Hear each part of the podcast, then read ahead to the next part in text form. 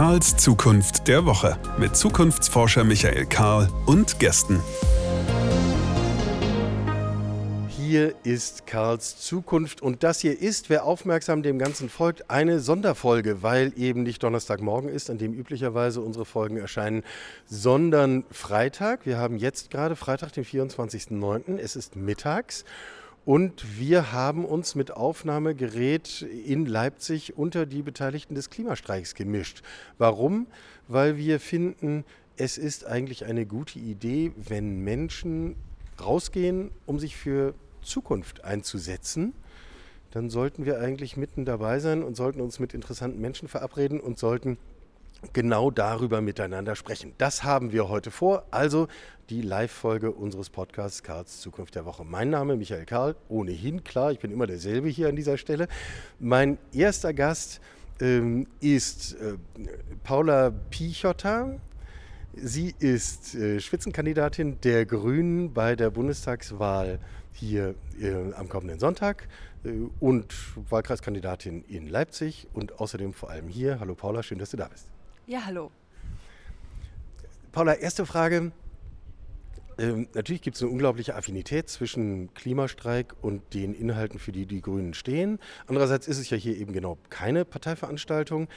Ähm, und wir werden hier sicher Menschen finden, die sagen, keine der großen Parteien hat eigentlich ein Programm, was dafür ausreicht, dass wir sinnvollerweise das 1,5 Grad Ziel werden einhalten können.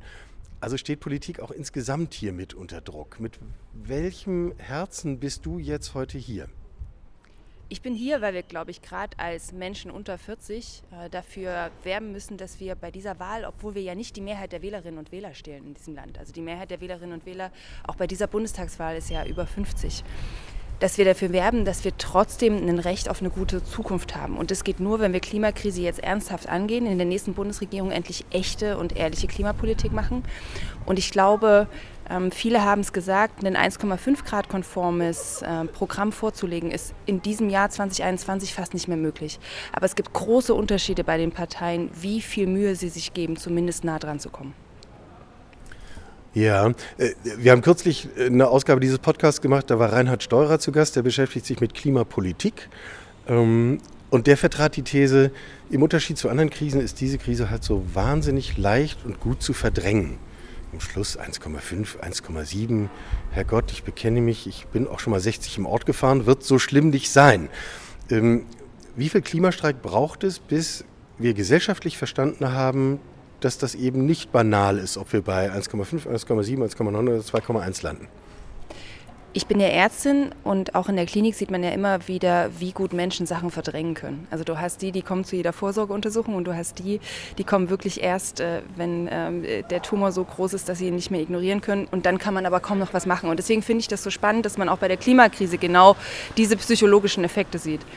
Und ich glaube, es geht nicht nur darum, noch mehr und noch größer ähm, Klimastreik zu machen, sondern es geht vor allen Dingen auch um Spürbarkeit. Also wir haben ja gesehen, dass gerade durch diese zwei Hitzesommer hier, durch die Starkregenereignisse, durch die Waldbrände, Menschen tendieren dazu, dann zu reagieren, wenn sie Sachen spüren können, wenn sie sie fühlen. Und das ist jetzt der Fall. Und deswegen ist es auch jetzt dann doch so viel einfacher, auf die Bedeutung der Klimakrise hinzuweisen, als noch vor zehn Jahren. Wir haben zum Beispiel als Grüne Jugend vor zehn Jahren schon Kongresse äh, gemacht, wie, wie wenden wir die Klimakrise ab, brauchen wir die Ökodiktatur. Da waren wir zu 20.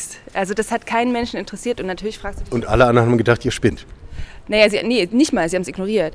Und, und äh, natürlich fragst du dich jetzt als Mensch, ich bin jetzt 35, äh, scheiße, hätten wir das nicht auch schon vor 15 Jahren irgendwie schaffen können, was jetzt äh, die Klimabewegung Fridays for Future und so weiter auf die Straße gebracht haben. Aber ich glaube tatsächlich, dadurch, dass es jetzt nochmal diese größere Spürbarkeit gibt, dadurch, dass es jetzt einfach nochmal eine viel verschärftere Lage ist, ist es natürlich auf der anderen Seite dann auch einfacher, jetzt tatsächlich Bewusstsein gesellschaftlich zu erzeugen. Nun würden wir bei vielen anderen gesellschaftlichen Fragen sagen, ja gut, dafür haben wir demokratische Prozesse, wir wählen unsere Menschen in den Bundestag, das möchtest du ja auch erreichen. Ähm, und dann haben wir einen Weg, wie wir das machen und dann schreiben wir in den Zeitungen drüber und diskutieren und so weiter und so fort. Warum braucht es aber bei Klima ausgerechnet offensichtlich ganz andere Mittel und ganz viel größere Massen, damit etwas passiert? Also ich glaube, dass äh, Politik nicht per se unfähig ist, Krisen zu lösen. Das haben wir gerade bei Corona gesehen, dass man also nicht optimal, aber doch äh, durchaus wirkungsvoll eine Krise auch angehen kann. Aber das Problem ist natürlich, wenn du so einen unglaublich langsamen Prozess hast, wie, wie er bei Klimakrise stattfindet, habt ihr ja auch oft schon drüber gesprochen. Da setzen einerseits Gewöhnungseffekte ein und andererseits ist natürlich vor allem Politik auch äh, dadurch gekennzeichnet, äh, weil du anders gar nicht äh, politische Mehrheiten bekommst, dass du in diesen vier Jahreszyklen denkst. Und dann denkst du halt vor allen Dingen bis zur nächsten Wahl. Und Klimakrise ist aber was, was sich über die letzten Dekaden aufgebaut hat. Und es gibt auch jetzt bei dieser Bundestagswahl wieder die Tendenz zu sagen, wir schieben das einmal weiter raus, noch eine Wahl weiter und die sollen sich dann kümmern. Und genau das ist das Fatale bei so langwierigen Prozessen. Und deswegen glaube ich, darf man da nicht nur auf Politik setzen, auch auf Politik, aber man muss vor allen Dingen schauen, was haben wir eigentlich für Mechanismen als Gesellschaft, um langfristige Probleme anzugehen. Und da ist zum Beispiel sowas wie der Weg über die Gerichte, gesellschaftliche Meinungsbildung teilweise viel nachhaltiger. Und wenn du zum Beispiel ein Recht auf gesunde Umwelt äh, und Klimaschutz ins Grundgesetz schreibst, also allein den Leuten ermöglicht, das auch einzuklagen, unabhängig von der Legislatur, unabhängig von dem Bundestagswahlkampf, dann hast du auch an der Stelle eine Chance, auch bei so langfristigen Prozessen tatsächlich eine Veränderung ähm, der Politik über Gerichte, zivilgesellschaftlichen Druck, wissenschaftlichen Druck und so weiter zu erreichen. Du hast schon die Vierjahresfrist angesprochen. Äh, springen wir mal einen Schritt weiter. Wir, wir aus Sicht der Zukunftsforschung gucken gerne in etwa zehn Jahre voraus, weil wir das für einen guten Zeitraum halten, ähm, um eine Zukunft zu skizzieren, die wir sowohl realistisch finden als auch für attraktiv halten. Versetzen wir uns mal ins Jahr 2030 und gucken zurück. Im Rückblick, wo wird der Punkt gewesen sein, wo wir als Gesellschaft verstanden haben, wir müssen jetzt wirklich Dinge kategorisch anders machen, um mit dem Thema Klima umzugehen? Wo auf der Zeitachse?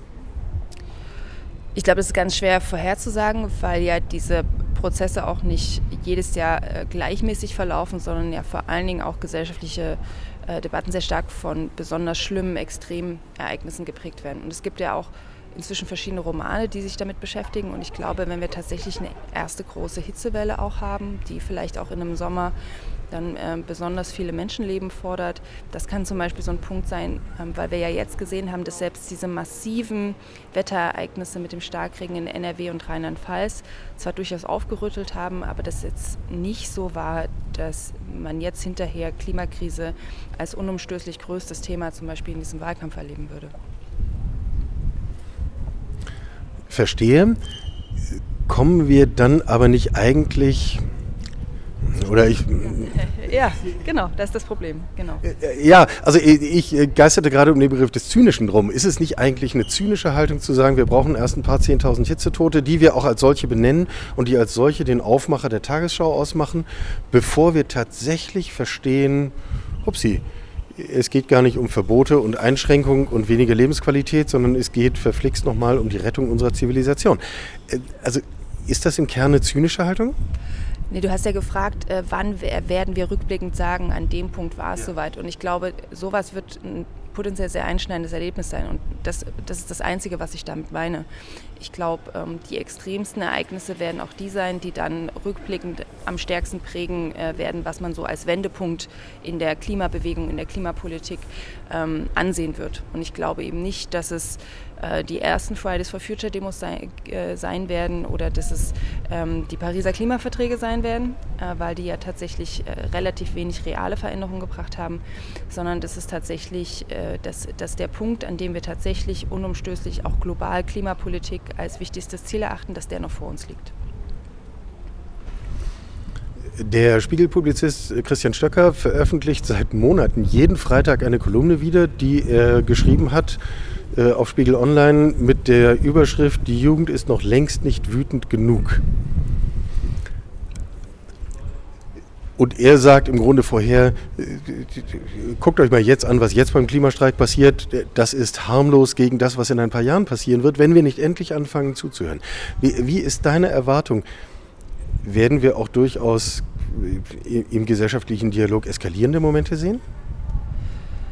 Schwer vorherzusagen. Also ich, ich, ich glaube, ähm, sich zuspitzende Krisen ähm, mit dann auch zunehmenden Problemen, äh, die gesellschaftlich zu lösen, haben natürlich immer das Potenzial, äh, eine ganz starke gesellschaftliche Polarisierung auszulösen. Haben wir jetzt zuletzt bei Corona gesehen. Ich glaube, wir können aus Corona unglaublich viel lernen, ähm, was alles Gefahren sind äh, für, für die nächsten Jahre in der Bewältigung der Klimakrise. Deswegen ist das durchaus eine Option, ohne dass ich jetzt sagen würde, das wird auf jeden Fall passieren, weil natürlich es auch sehr stark davon abhängt, wie gut wir jetzt zum Beispiel auch nach der Bundestagswahl in den europäischen Verhandlungen das EU-Klimaziel ähm, Projekt wirklich äh, durchverhandelt bekommen und dann auch realisiert bekommen. Also das wird zum Beispiel einen großen Anteil daran haben, wie gut wir mit dieser großen Frage unserer Zeit tatsächlich umgegangen werden sein, äh, sein werden oder halt nicht.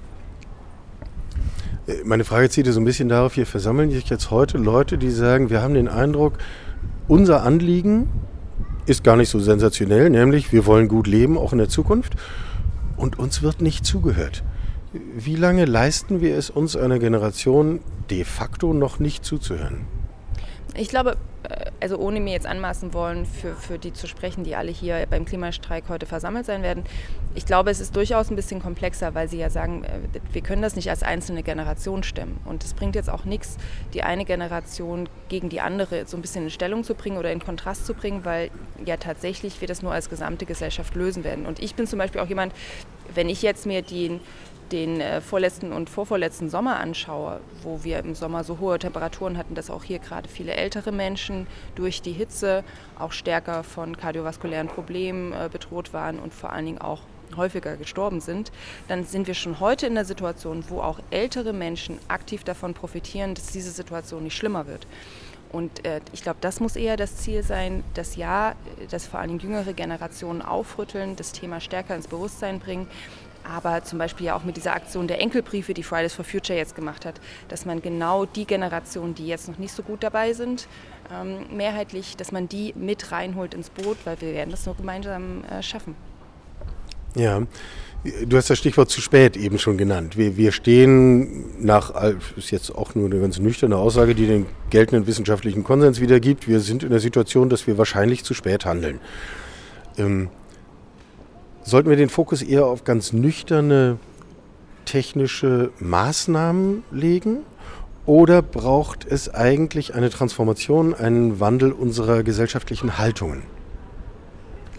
Äh, wenn ich ganz kurz ausholen darf, ich saß mal am Tisch mit einem ähm, Umweltaktivisten äh, aus der DDR-Bürgerrechtsbewegung und der hat mit Blick auf die Klimakrise gesagt, wir müssen jetzt alle Beduinenvölker auf der Welt noch mal ganz stark fördern, weil das sind die einzigen, die überhaupt überlebensfähig sein werden. Das ist die einzige Form von Zivilisation, die die Klimakrise überstehen wird. Und das fand selbst ich zum Beispiel super abschreckend. Und ich glaube, so dürfen wir nicht kommunizieren. Ähm, und bei der Frage. Das wäre als Ziel ja auch, also sagen wir mal, mindestens unterambitioniert. Also ich würde schon mehr erreichen wollen. Vor allem wäre es auch grausam äh, gegenüber unglaublich vielen Menschen. Aber ich glaube, wovor man sich hüten muss, und das ist, glaube ich, uns Grünen auch sehr wichtig, ist jetzt schon technologische Lösungen einzupreisen, die noch nicht da sind. Also wir sind super offen dafür, äh, wollen ja auch die Forschungsförderung massiv erhöhen, dass wir neue technologische, wissenschaftliche Möglichkeiten finden, um zum Beispiel auch CO2 rückzugewinnen, ähm, um viele Prozesse deutlich äh, klimafreundlicher zu machen und so weiter. Aber man darf das nicht schon fest einkalkulieren, dass wir die zur Verfügung haben werden. Und ich glaube, das ist unglaublich wichtig zu betonen, wenn jetzt äh, andere Parteien teilweise in diesem Wahlkampf so tun, als ob die Technologien quasi schon zur Verfügung stehen. Äh, Beispiel Wasserstoff und eigentlich müssen wir überhaupt nichts ändern und es wird sich alles technologisch lösen lassen und niemand wird was spüren. Ich glaube, das ist halt unehrlich und ist vor allen Dingen auch unseriös, weil das kann niemand wirklich guten Gewissens versprechen, weil diese Technologien einfach in der Form, in der Größenordnung noch nicht da sind. Ja, jetzt hast du die Frage sehr auf die technologische Ebene bezogen. Äh, man könnte sie ja ebenso diskutieren auf einer Verbotsebene von, also Inlandsflüge lassen wir, Tempo 130 auf Autobahnen kommt sowieso, ähm, Kohlekraftwerke stellen wir ab. Also müssen wir eher auf so einer politischen Maßnahmenebene denken oder ist das alles vergebene Liebesmühe, wenn wir es nicht auch schaffen, eine gesellschaftliche Haltung so zu wandeln, dass wir andere Prioritäten setzen? Das war eigentlich mir meine Frage. Na, ich glaube, auch da nochmal rückblickend, nur um es besser erklären zu können, auf die Corona-Krise. Wir haben die Corona-Krise, glaube ich, mit beiden gelöst. Am Anfang mit großer gesellschaftlicher Solidarität und dann aber auch mit Impfstoffen, die uns ermöglicht haben, dass wir diese gesellschaftliche Solidarität nicht über mehr als äh, zwei Jahre aufbringen müssen. Und ich glaube, bei der Klimakrise kann es ähnlich funktionieren. Wir brauchen beides sagt Paula Pichotter, Spitzenkandidatin der Grünen in Sachsen bei der anstehenden Bundestagswahl und heute Teilnehmerin des Klimastreiks in Leipzig. Ich danke dir sehr. Danke euch. So, ein kleiner Szenenwechsel. Eben saßen wir im Schatten des Gewandhauses. Jetzt sind wir ein paar hundert Meter weiter die Straße runtergegangen, stehen vor der Nikolaikirche. Das ist heute auch ganz gut hier, denn die Hauptkundgebung findet gerade drei Häuserzeilen weiter statt. Da würden wir jetzt unser eigenes Wort nicht verstehen. Hier verstehen wir es und wir wollen ja weiterreden. Und zum Glück nicht ich allein. Bei mir steht der nächste Gast dieser Folge. Bei mir steht Bernhard, Bernhard Stieb, Pfarrer der Nikolaikirche. Schön, dass du da bist. Ja, danke schön, dass ich dabei sein darf. Freue mich. Für mich verbindet sich die Nikolaikirche mit ganz furchtbar viel sie ist mindestens auch ein Symbol dafür in Leipzig, dass es sich lohnt, aufzustehen, rauszugehen und etwas zu tun. Du bist der direkte Nachfolger im Amte von Christian Führer, dem berühmten Nikolaipfarrer der Wendezeit. Mit welchen Augen schaust du auf den Klimastreik? Ja. Also, vielleicht kann ich kurz erwähnen, wir haben ja jetzt hier keine Bilder, aber wir stehen genau an der großen Säule hier auf dem Nikolaikirchhof, die eine Kopie der Säulen von der Kirche, von der Nikolaikirche innen drin ist. Und die macht deutlich, dass äh, die Kirche und dass die Menschen, die Ende der 80er Jahre auch dort aktiv bei den Friedensgebeten äh, teilgenommen haben, nicht in den Mauern geblieben sind, sondern nach draußen gegangen sind und auch ihre Botschaft und ihre Anliegen nach draußen getragen haben. Und das ist es ja, das ist ja das Eigentliche und Wichtige auch. Und das erleben wir jetzt gerade auch hier bei diesem äh, Klimastreik heute an diesem Tag, bei den jungen Leuten, die hier stehen und vor der Kirche sichtbar Plakate malen zum Thema Klimastreik, zum Klima, Thema Klimagerechtigkeit. Und diese Plakate sollen an die Kirchewand, Kirchenwand gebracht werden, sollen sichtbar werden, weil das etwas ist, was uns alle angeht. Und ähm, es soll auch deutlich werden, dass das ein Anliegen unserer Kirche ist und der Kirche überhaupt. Und gerade Nikolaikirche hat sich ja Ende der 80er Jahre ganz engagiert an dem Wandel der Gesellschaft mit eingebracht. Und wir stehen wieder an so einer Schnittstelle, an so einer ja, Zeitenwende, wo wir endlich aufwachen müssen und wo sich etwas tun muss. Das geht uns alle an. Das geht jetzt nicht nur die Ostdeutschen an, das geht nicht nur die Bürger hier äh, in Leipzig an, sondern alle Menschen. Und äh, wir versuchen eben alle die, die auch hierher kommen, davon zu inspirieren. Äh, nun verfügt ja Kirche traditionell über verschiedenste Instrumente, Aufmerksamkeit zu erzeugen. Das geht eben mit dem los, was du beschrieben hast, äh, die Glocken, die, das, die Aufmerksamkeit im Stadtbild etc. Ähm, äh, wo siehst du einen Beitrag von Kirche oder eigentlich eine, eine fast Verpflichtung von Kirche für dieses Thema Klima, Schrägstrich, Bewahrung von Schöpfung? Wäre vielleicht eher ein kirchlicher Begriff dafür, ja, Aufmerksamkeit zu schaffen. Also erst einmal haben wir als Kirche äh, viele Begegnungen und also eine große Vernetzung zu Menschen allen Altersgruppen, vom Kindergarten angefangen bis zu den Senioren. Das ist eine große Chance, dass wir mit all diesen Menschen ins Gespräch kommen können, in ganz verschiedenen äh, Situationen, allein unsere Kirchgemeinde verfügt über einen Kindergarten und hat eben auch Seniorenkreise. Es ist wichtig, mit denen zu reden. Wir reden eben nicht nur in der Kirche am Sonntag im Gottesdienst, sondern eben auch in Gemeindeveranstaltungen und so weiter. Das ist auch erstmal ein ganz wesentlicher Aspekt. Zur Kirche gehört aber auch das diakonische Handeln, das Handeln am Mitmenschen. Und die Diakonie als eine große Einrichtung der Kirche ist ebenfalls nochmal mit vielen, vielen Dingen vernetzt, äh, im sozialen Bereich ganz besonders. Und äh, da spüren wir auch schon erste Fragen der Gerechtigkeit zwischen arm und reich in unserem Land. Und äh, die Klimafolgen sind eben sichtbar in der Ungerechtigkeit in dieser Welt, zwischen Nord und Süd ganz freilich, aber eben auch schon in unserer Gesellschaft. Wir sehen jetzt die Folgen des Klimawandels äh, durch Katastrophen unterschiedlicher Art. Die Diakonie, wir als Kirche müssen uns dort einsetzen. äh, das müssen wir ins Gespräch bringen. Wir müssen deutlich machen, dass wir Menschen daran beteiligt sind, dass wir selbst, äh, wir alle, äh, an, also den Klimawandel auch zu verantworten haben und jetzt etwas ändern müssen. Und das hat drittens, finde ich, mit etwas zu tun, auch ein kirchlicher Begriff, auch etwas mit Schuld. Ähm, jedenfalls wird er oftmals in der Kirche auch verwendet oder werden wir eigentlich auch sagen, Ihr zumindest zugeschrieben, immer, ne? ja, genau. zugeschrieben. Aber eben auch zu sagen, ja, wir tragen ein Stück Mitschuld daran und wir müssen uns das eingestehen. Und dort beginnt es, dass wir auch mal sagen, ja, es ist so, nicht das zu leugnen, den Klimawandel, sondern ganz bewusst auch zu sagen, wir tragen Mitschuld und diese Einsicht ist der erste Schritt zur Veränderung. Da würde ich gerne gleich nochmal nachbohren, weil äh, eine echte Frage, die mich umtreibt in diesem ganzen äh, Kontext Klimakrise und wie wir damit umgehen, ist, wir wissen ja alles. Und wir wissen es nicht erst seit gestern. Wir wissen das schon eine ganze Weile. Und aus irgendwelchen Gründen bekommen wir uns offensichtlich nicht angemessen aktiviert. Das kann man jetzt für globale Gerechtigkeit und die ganzen Themen, die du eben aufgezählt hast, genauso sagen. Das wissen wir seit Jahrzehnten, dass dieses Ungleichgewicht besteht und können auch nicht recht etwas daran ändern. Wollen es vielleicht auch gar nicht. Weiß ich gar nicht. Die Motive sind unterschiedlich. Was wäre eine Antwort darauf? Wie können wir zu einer angemessenen Haltung und Aktivierung kommen? Hm.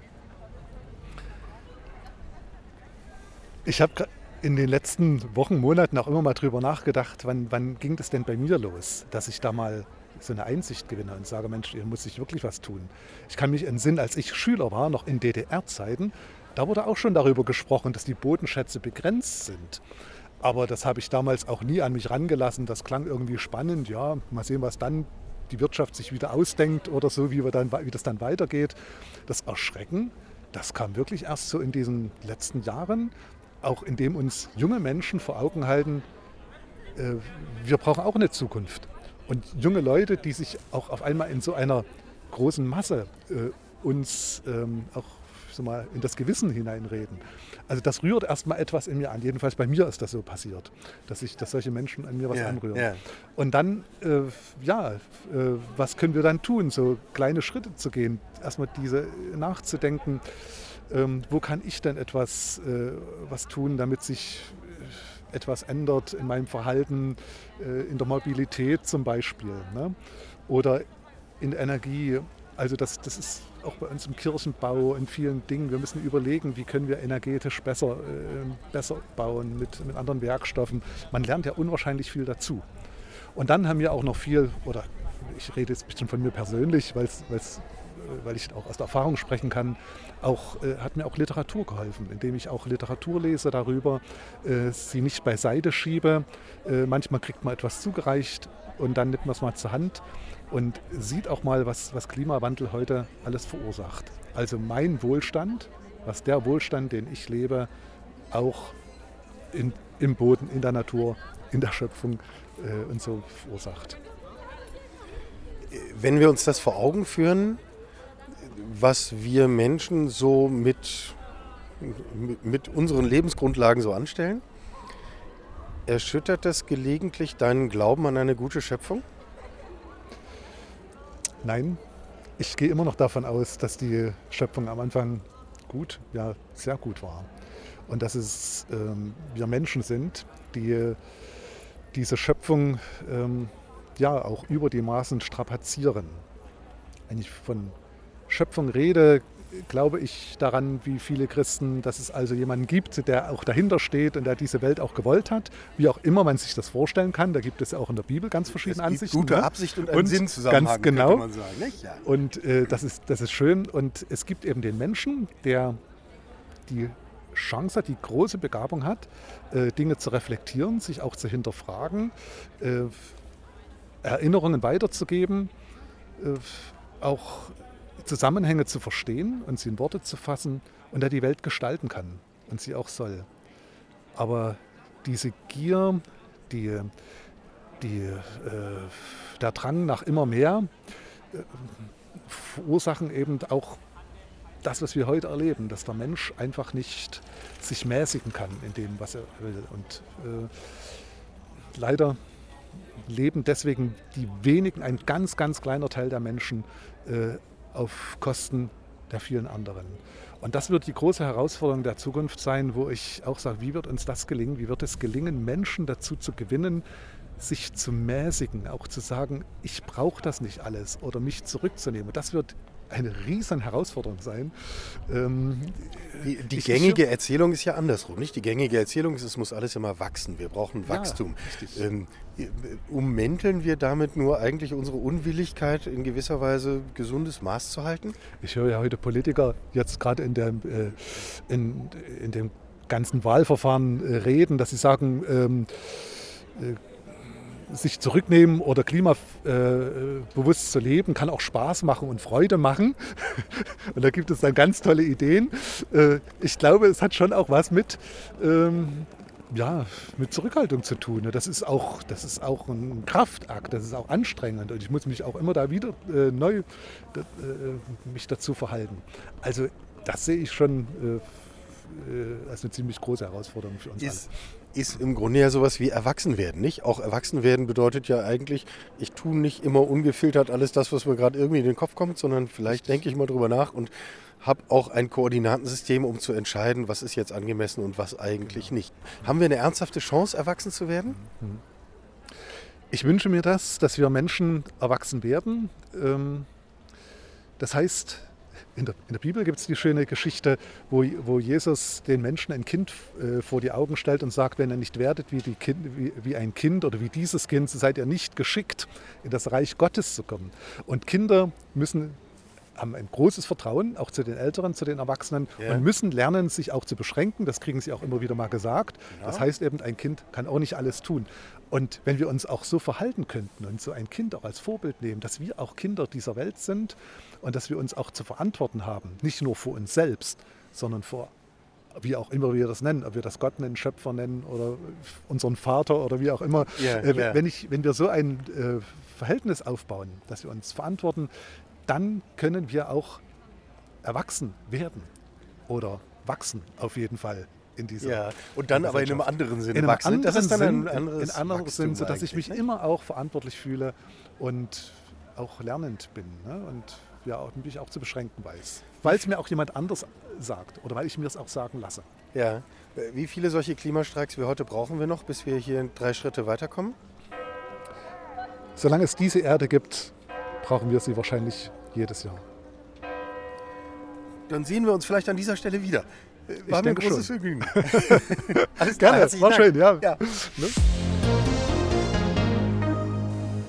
dritter Abschnitt unseres kleinen Sonderpodcasts live vom Klimastreik in Leipzig. Wir haben unseren Standort wieder verändert, sind jetzt inzwischen im Clara Park angekommen. Hier ist es noch ganz friedlich. Hier wird in einer guten halben Stunde die Schlusskundgebung des Klimastreiks stattfinden. Dann wird es zumindest lautstärker werden. Noch können wir uns hier sehr entspannt unterhalten. Erste Menschen sind hier schon eingetrudelt und wir stehen bei einer Familie mit einem unglaublich süßen Sohn dabei und einem äh, Plakat, was mich sofort angesprochen hat. Da steht nämlich riesengroß drauf, ich will Eis. Hier hat auch jemand ein Eis in der Hand und äh, am Mund und im halben Gesicht und wie das so ist. Ähm, äh, Benjamin, der Vater dazu, äh, erklär kurz, äh, wolltest du auch Eis oder was ist der Hintergrund dieses Plakats? Naja, das ist natürlich ein bisschen äh, eine zweideutige Message. Also natürlich mit äh, Kind, da ist ähm, Eis das Allergrößte. Und äh, wir kommen nicht drum rum, wir müssen jeden Tag Eis essen. Aber ähm, auf dem Schild ist natürlich ein bisschen mehr. Also die Spitze des Eisbergs äh, ist natürlich eine, also verweist natürlich auf unsere Polkappen, die äh, bedroht sind massiv durch den klimatischen Wandel.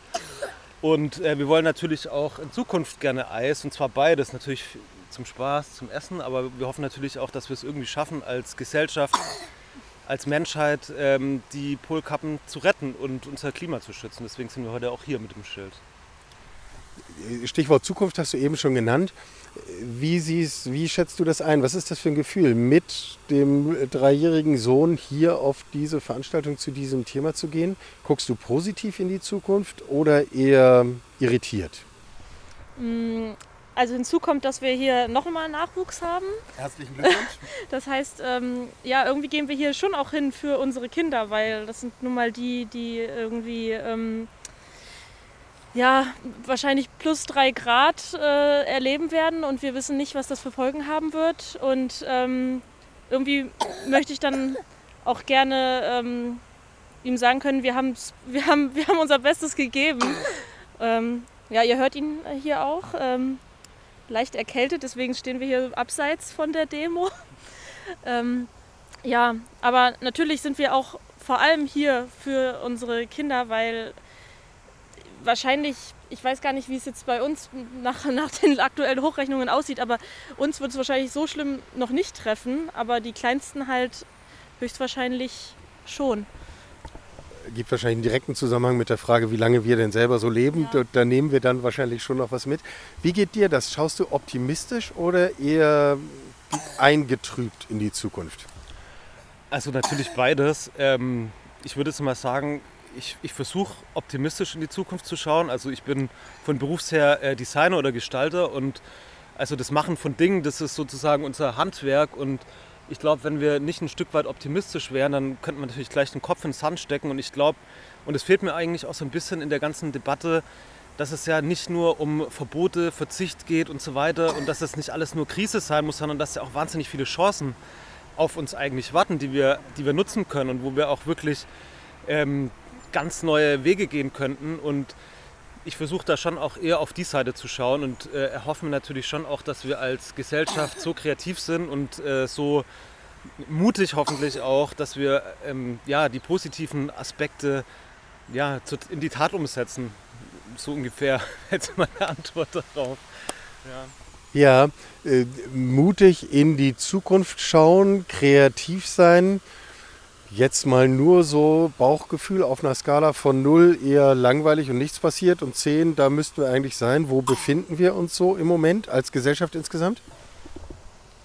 Oh, schwierig zu sagen. Also das ist bei mir auch wirklich tagesformabhängig. Also an manchen Tagen denke ich, ja, ich glaube, ich habe coole Projekte von coolen Projekten gerade gelesen und ähm, die machen, die stimmen mich so positiv an dem Tag, dass ich denke, ey, wir sind, wir sind irgendwie bei acht oder so und wir, wir, wir schaffen das.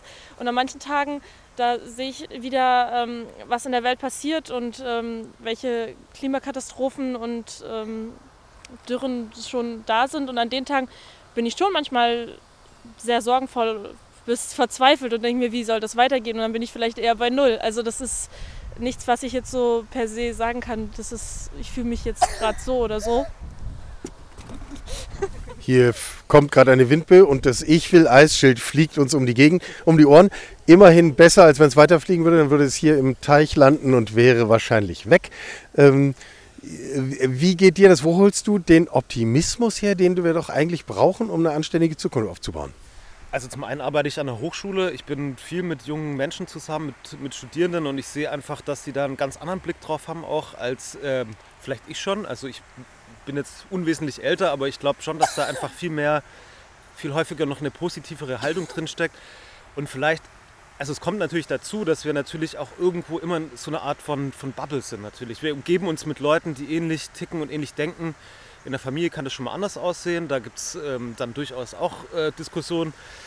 Und ähm, das ändert dann schon auch immer wieder ein bisschen den Blick. Und da bin ich mir dann manchmal auch nicht so sicher, wo wir gerade stehen. Also an sich bin ich wahnsinnig hoffnungsvoll und ich denke, es gibt wahnsinnig viele mutige Leute und tolle Ideen und Ansätze, was wir, was wir machen könnten. Und es gibt viele Konzepte, aber wie es halt immer so ist, das kennt man auch bei sich selber, ähm, in der Umsetzung hapert es dann manchmal. Und woran das liegt, ich denke, die Gründe dafür sind vielschichtig. Ähm, ich hoffe einfach, dass heute auch das Zeichen ganz klar ist, ein Tag vor der, oder zwei vor der Bundestagswahl, dass viele junge Leute nicht mehr bereit sind, einfach nur zuzugucken, sondern dass sie mittlerweile verpflichtet sind, sich selber zu retten und, und die Zukunft selber in die Hand zu nehmen. Und das, das stimmt mich eigentlich wahnsinnig optimistisch. Und deswegen sind wir heute auch da, um das zu unterstützen und zu zeigen, dass wir da dahinter stehen. Weil im Endeffekt ist es, ist es die Generation, die es halt auch wahrscheinlich ausbaden muss, was wir mittlerweile oder was wir unterlassen haben, zumindest so. Ich danke euch beiden. Ja, sehr gerne. Euch drei bis vier, wenn man ehrlich ist. Ähm, alles Gute für eure Zukunft. Ja, euch auch natürlich. Herzlichen Dank. So, wir haben uns ein kleines Stückchen weiter in den Park hinein bewegt, stehen jetzt hier ganz idyllisch unter Bäumen, die botanisch kundigere Menschen als ich sofort eindeutig identifizieren könnten. Ich kann das nicht, macht aber nichts, sehen trotzdem schön aus. Neben mir steht, und das ist viel wichtiger, Johannes Quas. Johannes, hallo. Hallo, ja, das ist eine Linde. Wie gut, wenn man einen Meteorologen neben sich stehen hat, dann äh, weiß man gleich Bescheid. Meteorologe, Universität Leipzig, Klimaforscher, äh, beteiligt an dem großen IPCC-Bericht. Ähm, kannst du es überhaupt noch hören, dieses Stichwort IPCC? Natürlich, sind wir stolz darauf. Es ist eine wichtige Arbeit. Äh, das ist was Besonderes auch in unserem Fach, ähm, dass wir also alle sieben Jahre ungefähr, was in der Vergangenheit jedenfalls, diese ähm, Sachstandsberichte hatten, die äh, den Stand der Wissenschaft natürlich zugeschnitten auf die Interessen von äh, Gesellschaft und Politik äh, zusammenfassen. Äh, zusammenfassen, entschuldige die, die dumme Frage, ich habe früher im Privatradio gearbeitet, da fragt man nach sehr simplen Antworten. Wenn wir diesen komplexen wissenschaftlichen Kon Konsens uns nehmen, was ist die zentrale Botschaft, die wir, die wir wirklich verstehen müssen? Das ist jetzt der sechste Sachstandsbericht gewesen. Das heißt, ähm, eigentlich äh, würde man gerne ausholen und sagen, dass das IPCC, also der Weltklimarat, ne, Intergovernmental Panel of, äh, on Climate Change, ähm, ja 1988 schon gegründet worden ist, damals von den Vereinten Nationen. Ähm, und können wir vielleicht gleich auch nochmal drauf zu sprechen kommen äh, ja. für, den, äh, für die äh, Weltklimakonferenz damals in Rio. Jetzt ist also der sechste Sachstandsbericht, das heißt, wir sind schon weit natürlich im äh, Verständnis. Wir denken, wir können uns immer noch weiter verbessern, natürlich auch von der Klimaforschung her und äh, verstehen immer besser, äh, was vor sich geht. Die Vorhersagen werden immer besser. Also sozusagen ist die Frage im Wesentlichen, was ist neu im Verhältnis zu dem, was wir vor sieben Jahren haben lesen können ja. im fünften Sachstandsbericht. Ähm, ja, also ich kann einige Sachen rausgreifen vielleicht. Mein Beitrag war ja in dem Kapitel zu den beobachteten Klimaänderungen. Da sind eigentlich die zwei Kernaussagen. Der eine ist, der Antrieb des Klimawandels hat sich seit den 70er Jahren beschleunigt und beschleunigt sich nach wie vor, also eine Beschleunigung des Klimawandels. Äh, und zweitens, wir haben also das Gesamte betrachtet, das war auch neu in diesem Bericht, äh, nämlich Atmosphäre, Ozean, Kryosphäre, das sind die Eismassen, und Biosphäre. Und also in allen diesen Subsystemen des Klimasystems sieht man äh, die gravierenden, weiträumigen ähm, und ähm, äh, also äh, gravierenden und weiträumigen ähm, Konsequenzen der globalen Erwärmung. das ist also insgesamt in allen diesen Subsystemen miteinander konsistent, was wir da beobachten können. Der, der Konsens ist eigentlich die Botschaft, oder? Konsens ist, glaube ich, nicht neu, äh, ne, denn äh, der Klimawandel an sich äh, ist, glaube ich, schon lange verstanden. Wie gesagt, äh, eigentlich im Wesentlichen 1990 schon. Damals gab es noch ein paar Fragezeichen. Jetzt ist also, das ist auch eigentlich natürlich diese, dieses Ausmaß an Konsens vielleicht. Äh, das ist doch ein bisschen neu, denn ähm, äh, auch die Tatsache, dass der Klimawandel menschengemacht ist, ähm, steht jetzt, da steht jetzt keine, keine Wahrscheinlichkeitsaussage mehr. Ne? Vorher hieß es zu 90 Prozent wahrscheinlich 95, jetzt ist es einfach ein etablierter Fakt, äh, der, ähm, der überhaupt nicht mehr in Frage gestellt wird. Erstens und das Zweite, und das ist auch neu, äh, es ist jetzt äh, mit sieben weiteren Jahren Klimawandel eben auch zu 100 Prozent der Mensch, der den Klimawandel äh, verursacht. Nun stehen wir hier im Moment noch am Rande des Klimastreiks Leipzig. Es fühlt sich hier um uns rum so Stück für Stück. Ähm, ich habe den Eindruck, hier prallen so zwei Weltsichten aufeinander. Auf, einen, auf der einen Seite haben wir diejenigen, die sich hier Gehör verschaffen und lautstark sagen, wir wollen, dass sich etwas ändert. Wir haben hier ein Thema, wir haben etwas zu tun. Ja, und dann stehen die Adressaten dieser Botschaft da und man hat das Gefühl, es ist so ein bisschen so wie die Welle am Deich. Es läuft so aus, in unterschiedlichen Schattierungen. Welche dieser Weltsichten, die hier aufeinanderprallen, hat er nun eigentlich recht? Oder kann man eigentlich gar nicht sagen, hier hat einer recht oder nicht recht? Das ist ja jetzt nicht neu, äh, dass es äh, diese, äh, sagen wir mal, nicht reagierende Weltsicht gibt. Ähm, ich gehe doch nochmal zurück und sage, wurde 1988 gegründet, der erste Bericht 1990 herausgekommen. Das war eigentlich der Schlusspunkt der Wissenschaft, der, sagen wir mal, fundamentalen Wissenschaft zum Klimawandel. Zwei Jahre später, das ist sozusagen für eine Wissenschaft natürlich der Ritterschlag, eine, äh, die große Konferenz 192 Staaten der Vereinten Nationen äh, in Rio de Janeiro, also ähm, die Rahmenkonvention der Vereinten Nationen zum Klimawandel, äh, die also eindeutig festgestellt hat, die Wissenschaft ist fundiert, die Wissenschaft ist klar, wir müssen handeln und, und zwar rapide handeln gegen den Klimawandel. Das war 1992. 30 Jahre her. Haben wir nicht gemacht. Genau, 30 Jahre her. Wir können jetzt äh, also äh, schauen, ähm, die damalige Generation von Klimawissenschaftlerinnen und Klimawissenschaftlern hat ja äh, Vorhersagen gemacht. Wie wird sich die Welt entwickeln, wenn wir nicht gegen den Klimawandel handeln?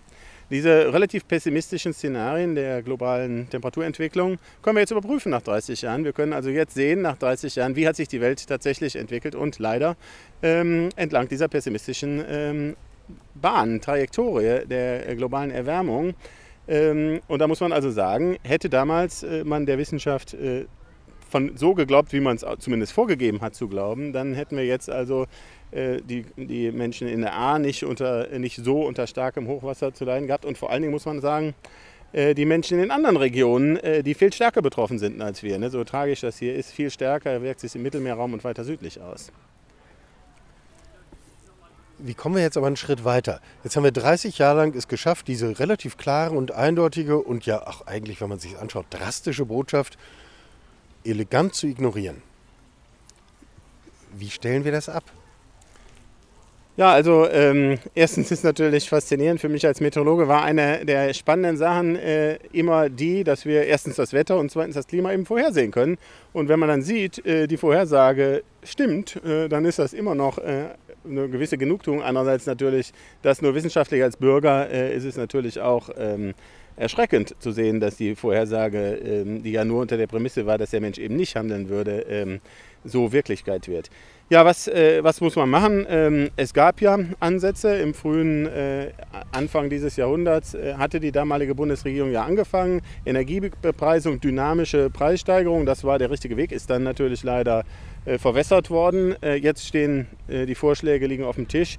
Ähm, Im Wesentlichen ein Gemeinschaftsproblem. Das heißt, ähm, die, wichtigsten, die wichtigste Maßnahme oder die letzt, letztlich äh, wirksamste Maßnahme ist CO2-Bepreisung, eine dynamische CO2-Bepreisung. Und zwar eine erheblich höhere, zwar, als wir sie heute haben. Und zwar erheblich höher und, äh, und oder glaubwürdige Dynamik, äh, dass die Preise also immer weiter steigen werden. Das war leider. Dass sie ja zumindest in den so. Büchern der Unternehmen steigen, die Preise, nicht? Das ist ja die Konsequenz, wenn ich glaubwürdig und dass dynamisiere. Sich Innovationen lohnen und dass sich Investitionen und Innovationen lohnen. Darum geht es, glaube ich, in erster Linie. Und ähm, ja, und dass eben äh, ja, auch private äh, Investitionen sich lohnen in eben natürlich effizientere, ähm, effizientere Heizungen zum Beispiel äh, etc. Also das ist, sind die wichtigen Dinge, die da passieren müssen. Wie kann man das machen? Da, äh, wir Einzelne können natürlich äh, auch immer unseren Beitrag leisten, aber wie gesagt, im Wesentlichen funktioniert es nur, wenn alle mitmachen. Das funktioniert nur über die Regulierung, das funktioniert über CO2-Preise und äh, besonders wichtig sind natürlich die nationalen äh, Regierungen. Und ich weiß nicht, wer das wann hört. Äh, es ist natürlich ähm, klar, dass es, we, wem das wichtig ist, der sollte es bei seiner Wahlentscheidung äh, zur Priorität machen, ähm, den Klimawandel. Aus Sicht des Naturwissenschaftlers, und ich frage jetzt wirklich rein nach einer nüchternen Einschätzung von den unterschiedlichen gesellschaftlichen Themen, die wir so auf dem Tisch haben, stimmst du der These zu, die Bearbeitung der Klimakrise ist das mit Abstand überlebenswichtigste Thema oder würdest du das so nicht unterschreiben? Also naturwissenschaftlich ja. Äh, es ist auf jeden Fall ein überlebenswichtiges Thema. Es gibt viele andere Themen, die auch wichtig sind natürlich. Ne? Ich will das jetzt, ähm, will nicht sagen, dass es das Einzige ist. Das, allerdings spielen die Themen häufig ineinander. Ne? Also ein, äh, ein Aspekt, ein wichtiges anderes Gesellschafts-, also Menschheitsproblem, äh, das wir auch in Leipzig erforschen und, äh, und verstärkt auch gemeinsam erforschen, ist der Artenschwund, Biodiversitätsverlust. ein Riesenthema, das aber letztlich auch nur gemeinsam mit Klimaschutz angegangen werden kann. Und die Themen sind gekoppelt. Äh, genauso äh, das andere große vielleicht äh, Problem der, ähm, der regionalen Gerechtigkeit, äh, der Gerechtigkeit zwischen äh, und Solidarität zwischen, ähm, zwischen Menschen in verschiedenen Regionen.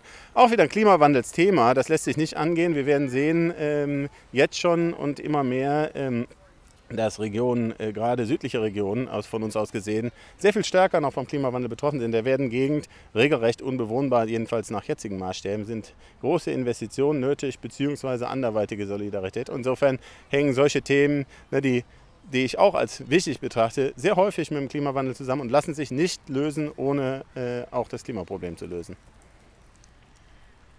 Mein Eindruck von außen betrachtet war, dass die Stimmen der Wissenschaft, gerade der Naturwissenschaft, über viele Jahre zwar eindeutig waren, aber nicht sehr laut, sich nicht sehr stark in den Vordergrund gedrängt haben. Das scheint mir derzeit ein bisschen anders zu sein. Ein Beispiel, Volker Quaschnik zum Beispiel, relativ exponierte Stimme, hat heute via Twitter verbreitet, wir müssen unseren äh, ich habe die genaue Formulierung nicht mehr, aber ich glaube, das völlige Politikversagen war sein Begriff äh, zu Klimathemen jetzt stoppen.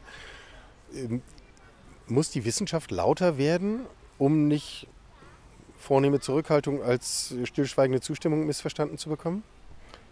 Das wäre eigentlich nicht meine Art. Äh, grundsätzlich finde ich, äh, ist unsere Aufgabe in der Wissenschaft, ähm, die äh, Handlungsoptionen ähm, zu kennzeichnen, Konsequenzen äh, natürlich offen zu legen. Ne, äh, ebenso wie die, wie die meisten Kolleginnen und Kollegen äh, freue ich mich immer, wenn, wenn, wenn Sie, äh, wenn du äh, und andere uns fragen und interessiert sind. Ne, aber es ist die Rolle von gewählten Politikerinnen und Politikern, da zu handeln und auch natürlich Rat zu suchen, da wo, und wir, wir sind natürlich gerne dazu bereit, immer und, und auch gerne aktiv äh, dazu bereit, aber das ist eigentlich natürlich nicht unsere Aufgabe äh, und sollte es auch nicht sein, äh, denn ich lege eigentlich auch Wert darauf und ich bin eigentlich auch in Opposition zu Kollegen, die, die es übertreiben äh, ja, mit, äh, mit, den, äh, mit den Szenarien. es ist wichtig, glaube ich, und das ist auch für die Glaubwürdigkeit, auch für ich weiß nicht, ob es äh, Hörerinnen und Hörer gibt, die vielleicht eher skeptisch dem gegenüberstehen und immer noch äh, denken, es gäbe irgendwelche Zweifel. Äh, denen gegenüber möchte ich natürlich auch ähm, glaubwürdig bleiben, indem ich nicht im Elfenturm Elfenbeinturm bleibe, ähm, aber trotzdem eben auch nicht von mir aus Politik mache. Abschließende Frage so zu deinem persönlichen Erleben. Ähm, was macht das mit einem als Wissenschaftler, wenn man an so einem großartigen und globalen Projekt wie diesem Weltklimarat beteiligt ist und auch an den Berichten und dann am Schluss hier auf dem Klimastreik steht, um, um den Ergebnissen auch ein Stück Gehör zu verschaffen? Also wenn, wenn so die, die Antwort so gar nicht passen will zu der Dramatik der Botschaft. Fühlt man sich dann ernst genommen oder ignoriert? Oder wie, was macht das mit einem selber? Ich habe ehrlich gesagt den Eindruck, dass äh, viele es sehr ernst nehmen. Ähm, und äh, das mag natürlich an meinem Umfeld liegen, an meinem persönlichen Umfeld. Ähm, jeder in seiner Bubble. Jeder in seiner Bubble natürlich. Ähm, eine ähm, im Grunde genommen fast schon vielleicht eine, die wichtigste Voraussetzung äh, dafür, dass man überhaupt gehört wird, ist ja äh, die Frage, ob Menschen, mit denen man spricht oder die einen hören oder ja, mit denen man diskutiert, äh, ob die überhaupt Argumenten zugänglich sind. Und das ist, glaube ich, das große Problem, dass es eine ganze Reihe ähm, Mitbürgerinnen und Mitbürger mittlerweile gibt, die ähm, die überhaupt nicht mehr, keinen, rationale, keinen rationalen Zugang mehr zur Wirklichkeit haben, äh, sodass es uns dann natürlich da völlig schwer fällt, überhaupt anzukommen. Denn das ist natürlich die Grundvoraussetzung, dass man erstmal äh, überhaupt miteinander rational äh, argumentativ diskutieren kann. Und das ist leider häufig nicht der Fall. Vielen Dank dir. Wir müssen jetzt hier einen Punkt machen, da sich im Hintergrund immer mehr sammelt und du dann gleich auf dem Podium der Schlusskundgebung auch noch ein paar Worte sagen musst. Vielen Dank für deine Zeit. Kurze Antwort. Guckst du optimistisch in die Zukunft? Natürlich gucke ich immer optimistisch in die Zukunft. Vieles verbessert sich auch. Und, ähm, und ich glaube, es darf uns nicht passieren, wie der alten Generation sozusagen, dass, äh, dass man das Problem einfach hinten, nach, äh, hinten rausschiebt. Und insofern haben wir auch eine Verantwortung den jungen Leuten gegenüber, die auf der Straße, äh, dass wir was tun. Ich habe den Eindruck, ähm, dass, ne, und die Wahlergebnisse zeigen in die Richtung, dass vielen Leuten das sehr wichtig ist. Johannes Quaas, vielen Dank. Gerne. Deutlich voller ist es hier in den letzten Minuten geworden. Der Anfang des Zuges ist an uns vorbeigezogen. Nach jetzigen Schätzungen sind es ungefähr 15.000 Menschen hier in Leipzig, bundesweit natürlich sehr viel mehr. Menschen, die ihr Recht auf Zukunft einfordern und ihr Recht auf Gestaltung dieser Zukunft, lebenswerte Zukunft. Da müssen wir Zukunftsforscher natürlich mittendrin sein. Wir haben in diesem Podcast gesprochen mit Paula Pichotta, Spitzenkandidatin der Grünen bei der anstehenden Bundestagswahl, mit Bernhard Stief, dem Nikolai-Pfarrer hier in Leipzig, mit ein paar Menschen, die wir hier auf der Straße getroffen haben und mit dem Meteorologen und Klimaforscher und IPCC-Mitglied Johannes Quaas. Wir stürzen uns jetzt hier ins Getümmel und müssen die Folge nachher auch noch produzieren und wollen heute noch veröffentlichen. Ich sage immer wir. Das bin ja nicht nur ich alleine. Neben mir steht Anne. Hallo Anne, sie hasst es, ihre Stimme zu hören. Sag mal Hallo. Hallo. Anne macht alles rund um den Podcast, was irgendwie dazu beiträgt, dass er gut aussieht und gut kommuniziert wird. Und bevor es jetzt hier zu laut wird, wir verabschieden uns und uns nächste Woche zur nächsten regulären Folge wieder. Bis dahin, bleibt gesund. Sie hörten Karls Zukunft der Woche, ein Podcast aus dem Karl Institute for Human Future.